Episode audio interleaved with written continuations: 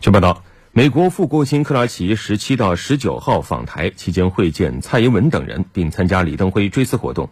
此系今年八月美卫生及公众服务部长阿扎访台后，美方再次派高官赴台活动。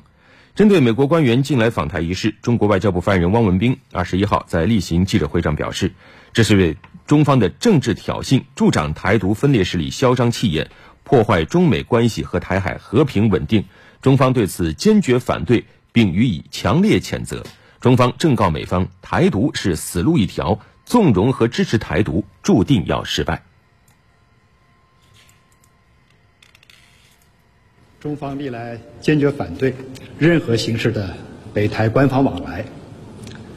美方近来执意接连派卫生与公众服务部长阿扎、副国务卿克拉奇赴台，严重违反一个中国原则和中美三个联合公报规定，是对中方的政治挑衅，助长台独分裂势力的嚣张气焰，破坏中美关系和台海和平稳定。中方对此坚决反对，并予以强烈谴责。中方必将采取正当反制措施，包括针对有关个人。美方有关行径也将进一步损害中美在重大国际地区问题上的协调与合作。美方必须为此承担完全责任。汪文斌指出，中方捍卫国家主权和领土完整的决心坚定不移。反对任何外部势力干涉中国内政的决心坚定不移，实现两岸统一的决心坚定不移。